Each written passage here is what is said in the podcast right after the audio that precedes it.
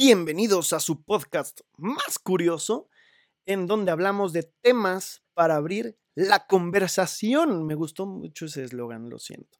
Hoy quería hablarles de que ya estamos disponibles en Spotify en iTunes en www.bilbaocuri.com, en donde además pueden ver muchas otras cosas.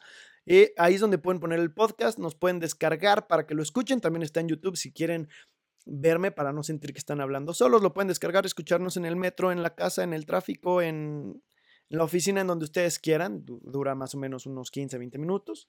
Y el tema de hoy es sobre si la democracia es el mejor, es la mejor manera para gobernar. ¿Estamos de acuerdo? Como democracia, pues es la voz del pueblo y se lleva a cabo desde Grecia. Esto significa que hay un representante que obviamente va a representar la mayoría por medio de votaciones, dejando a un sector un, tantito olvidado, pues porque no parece. Entonces, si tienes el 51% de votaciones, el resto está acabado. En México esto funciona un poco diferente.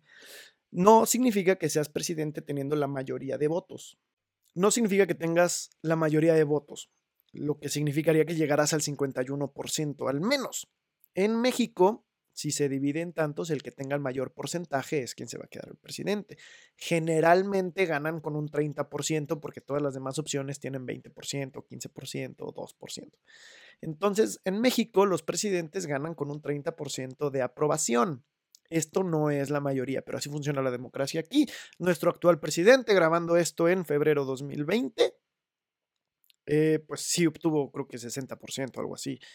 Pero, pero bueno, muchas, personas siguen en contra de esto, pero al menos quiero pensar, pues ya tener el 60% de aprobación es mucho más que el 30% con el que nos habían estado gobernando en otros años. No estoy diciendo que el presidente esté bien o esté mal, solamente estoy diciendo lo que está pasando. Eh, bien, entonces, hablando de esto, ¿la democracia es la mejor manera de gobernar? Quiero ponerles un ejemplo para poder abrir un poco la mente de lo que está sucediendo aquí.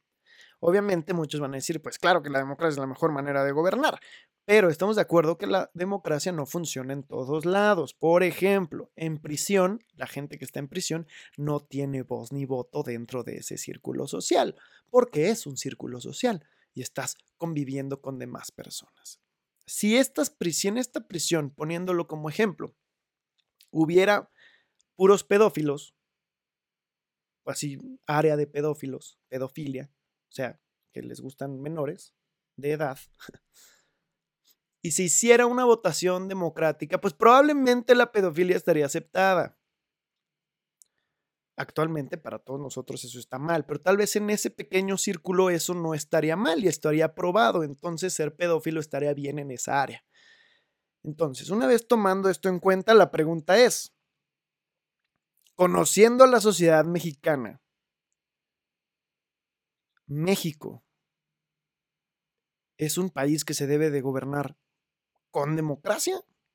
¿Sí o no? Me gustaría que me dieras tu opinión. No estoy diciendo que sí o que no, no estoy dando una opinión, estoy simplemente abriendo la conversación. Así que no quiero como hate en caso de que vayan a querer hacerlo ni que piensen, no, estoy idiota. Pues no, es abrir la conversación. Obviamente no la mayoría de México piensa que esto eh, en pedofilia simplemente fue un ejemplo, pero ¿cuántos problemas no están puestos ahí en la mesa y pues la mayoría de México va a pensar diferente. ¿Cuántos problemas hay actualmente checándose?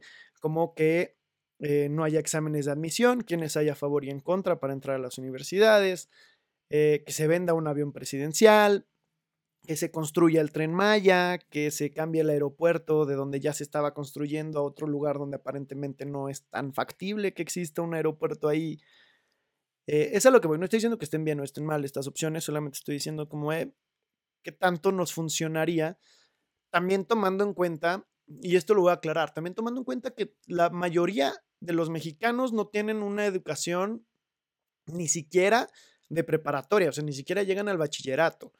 Entonces, tampoco estoy diciendo que eso esté mal, no estoy diciendo que si no lo tienes seas un idiota, pues claro que no, ni tampoco estoy diciendo que las personas con doctorado, esto lo decía una maestra mía, de la carrera que me dijo alguna vez, el doctorado no te quita lo pendejo. Y es muy cierto, es muy cierto. No me siento más sabio por tener una maestría tampoco. Eh, solamente estoy diciendo, ahí están estas opciones. Ahora, eh, en el podcast creativo de Jacobo Wong y Roberto Martínez, que seguramente han oído hablar de ellos alguna vez en su vida, o tal vez no, pues se los recomiendo porque se me hace un gran podcast. Hablan de que la mejor manera de gobernar en general en el mundo es la tecnocracia.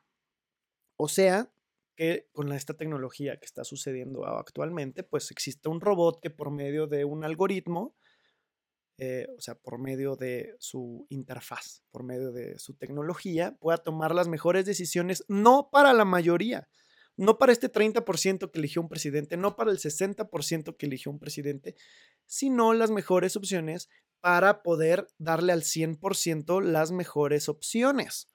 Y esto no me parece descabellado. Ahora, no solamente voy a hablar de Roberto Martínez y Jacobo Wong. Pues este es un tema que se ha puesto en la mesa varias veces y Andrés Oppenheimer lo hace en su libro Crear o Morir y más a fondo en Sálvese quien pueda, en donde trata eh, temas de la automatización, el futuro del trabajo en la era de la automatización, en donde ya todo va a ser automático, cuál es el futuro de tu trabajo, independientemente de que seas barrendero o doctor en física. No pasa nada, la automatización nos va a comer a todos.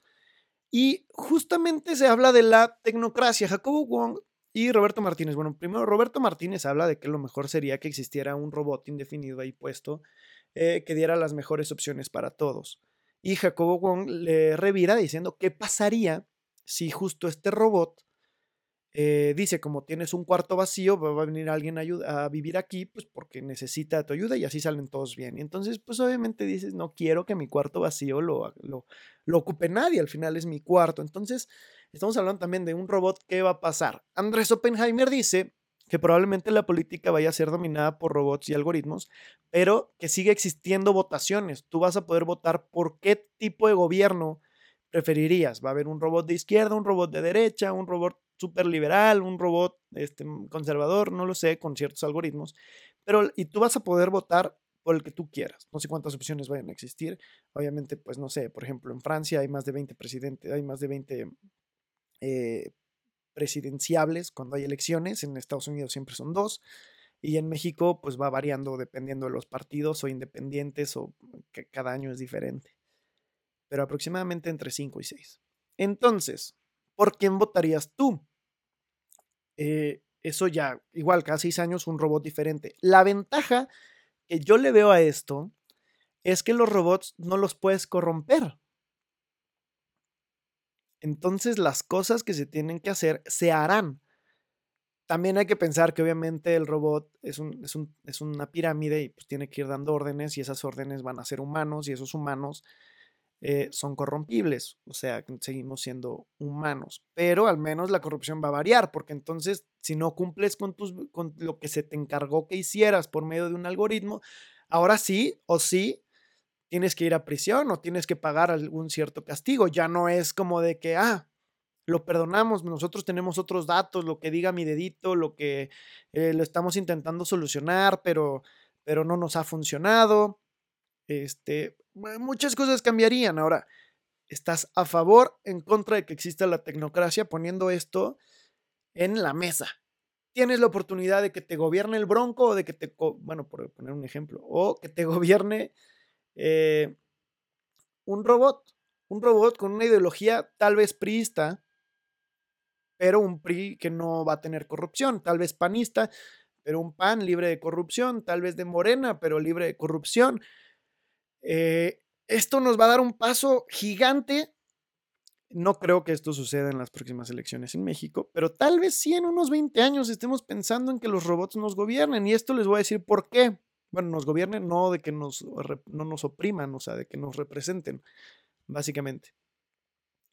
Y les voy a dar este dato curioso. En 2020, o sea, el año en que estoy grabando este podcast, se llevarán a cabo los Juegos Olímpicos Tokio 2020, en donde Digo, dato curioso, inútil, la mascota creo que va a ser Pikachu y el embajador va a ser Goku, muy bien por eso. Pero además las marcas y las compañías más grandes desarrolladoras, desarrolladoras de tecnología artificial van a poner a sus mejores robots a atenderte durante los Juegos Olímpicos. Supongo que no toda la gente debe de haber zonas VIP para esto, en donde llegue un robot y te traiga tu cerveza, o llegue un robot y te diga dónde está tu lugar, o no sé, cualquier cosa que puedan hacer los robots en este momento. Entonces también estamos hablando de que la tecnología ha avanzado demasiado, ya están ahí. En este libro, Andrés Oppenheimer, Sálvese quien pueda, también está hablando de que estamos, fíjense, este es un dato muy interesante, en Crear o Morir, que creo que es un libro del 2016. Él habla de los coches que se manejan solos, pues esto ya empezaba y decía de aquí a 50 años, de aquí a 50 años. Y en el libro Sálvese quien pueda, que es 2018, él dice de aquí a 5 años, de aquí a 5 años vamos a tener coches que se manejan solos a favor en contra. También podemos hablar de esto. Son coches que van a evitar que haya más accidentes. Son coches que, que van a ayudarte, que eliminen el tráfico, que funcione todo, que fluya más fácilmente, que tu seguridad en caso de que exista un accidente se vea mucho más eh, guardada, tu seguridad estés a salvo. Entonces lo mismo va a pasar con esto de los robots en este libro y esa es la recomendación del día. Les quiero decir, recomendación del día, sálvese quien pueda. Digo, si también quieren leer Crear o Morir, eh, fenomenal. Habla de la innovación en diferentes, eh, en diferentes áreas, desde la cocina al fútbol a la tecnología. Eh, y en este Sálvese quien pueda habla justo del trabajo, el, futuro del trabajo en la era de la automatización. ¿Qué va a pasar con tu trabajo ahora que existan robots? Estamos a nada, a pocos años, con ayuda del 5G que ya se está desarrollando y también se está desarrollando el 6G. Estamos a pocos años de que si eres doctor puedas estar operando aquí a una persona que está en, Chihuahua, en, en África, en Australia, yo qué sé. Estamos a nada de esto y de que los coches se manejen solos y de que nos gobiernen robots desde la política. ¿A favor o en contra?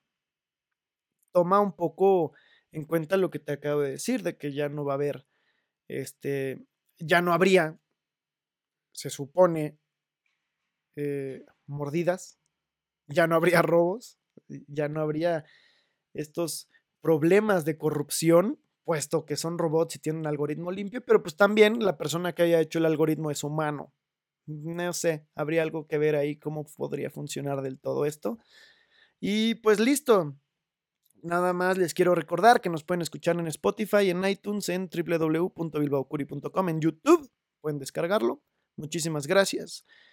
Y si tienen algo que comentarme, por favor, si están viéndolo desde YouTube, está la ventanita de comentarios. Y si no, me pueden seguir en otras redes sociales y comentarme lo que quieran, como Twitter, Instagram, Facebook, eh, Bilbao Curi, en todas, todas, todas las redes sociales. Y muchísimas gracias. Este podcast fue algo más corto. Normalmente me gustaría que llegaran de 15 a 20 minutos, que estuvieran ahí. Eh, tengo varios que me pasé de 20, pero este es el primero que no llegó a los 15. Y no pasa nada. Muchísimas gracias por verlo escucharlo y también me pueden dejar ahí eh, qué temas les gustaría que hablemos para abrir la conversación. Abramos la conversación, creo que es justo y necesario, creo que vivimos en una sociedad que lo necesita y si puedo aportar un granito de arena, quiero hacerlo. Muchísimas gracias. Recuerden que esto es curiosidad, donde hablamos de temas para abrir la conversación.